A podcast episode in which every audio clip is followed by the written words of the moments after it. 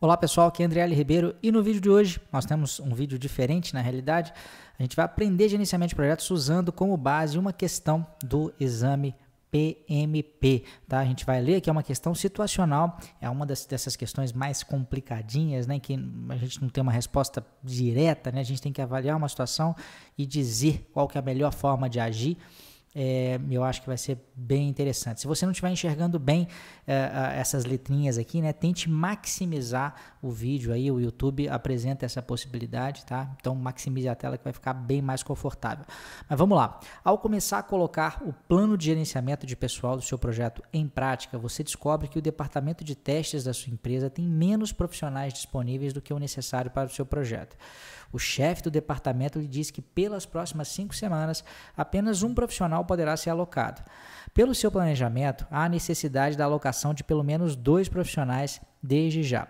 Caso isso não ocorra, a meta de prazo exigida pelo patrocinador não será atingida. Qual é a melhor forma de solucionar essa situação? Se de repente não ficou claro para você a questão ainda, dê um pause, tá? leia com mais calma é, e depois você dá o play de novo para a gente continuar. Vamos ler as opções.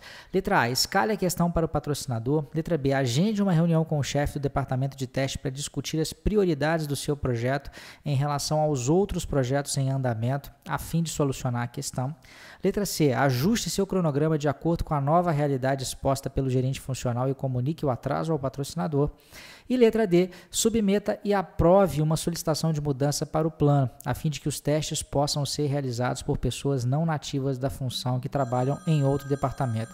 Bom, vamos destrinchar a questão então. Quando a questão diz que a gente está começando a colocar o plano de gerenciamento de pessoal do projeto em prática, né, e também pela, pela discussão que está acontecendo aqui, um ponto importante, gente, isso vale a pena dizer, sempre é, é legal você tentar identificar em qual processo do PMBOK a gente está, qual processo que a gente está executando ou qual conjunto de processos que a gente está executando. E nesse caso, esse processo é o mobilizar a equipe do projeto, que é o processo de confirmação da disponibilidade dos recursos humanos e a obtenção da equipe necessária para concluir as designações do projeto. O que, que provavelmente aconteceu?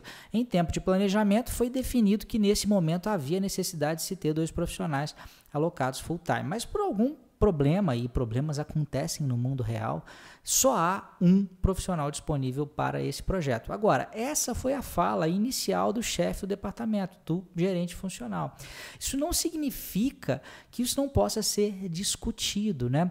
Uma das, voltando aqui ao processo, né? Uma das ferramentas e técnicas, é, acabou que eu vim na, na, no processo errado aqui, né? A gente está vindo num da área de qualidade. É, deixa eu só chegar aqui no RH. Bom, chegamos aqui na, na, no processo de RH.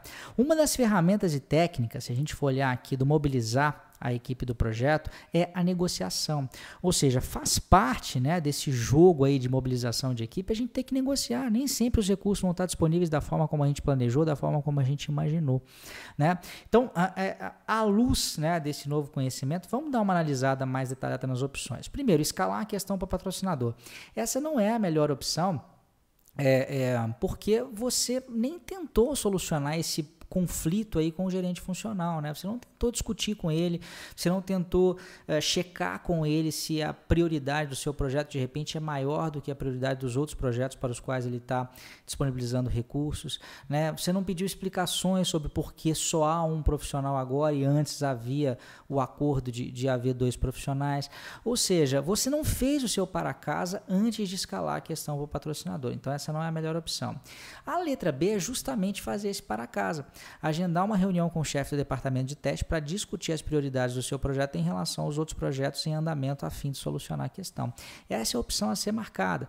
Tem gente que eventualmente pode dizer o seguinte: ah, mas e se de repente você conversar e se chegar à conclusão que realmente só há um profissional disponível para o seu projeto? Bom, aí tudo bem, se ficar claro, se realmente ficar claro que a, prioridade do seu projeto é menor ou que de repente não tem mesmo como ter uma outra pessoa, porque só tem essa pessoa no momento, aí você pode eventualmente tomar algum outro tipo de decisão.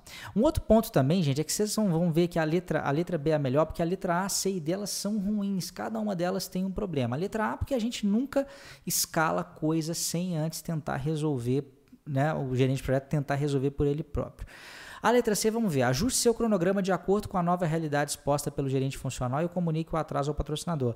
Isso não é correto. Você não pode simplesmente assumir que já vai atrasar. De repente, mesmo que não haja essa pessoa disponível aqui no seu departamento, Pode ser que haja outra possibilidade, pode ser que haja a possibilidade de contratar uma pessoa, dependendo da gravidade da situação.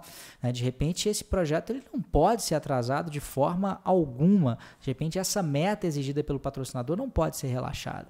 Né? Então, fazer a letra C também não é correto. E letra D, submeta e aprove uma solicitação de mudança para o plano, a fim de que os testes possam ser realizados por pessoas não nativas da função que trabalham em outro departamento.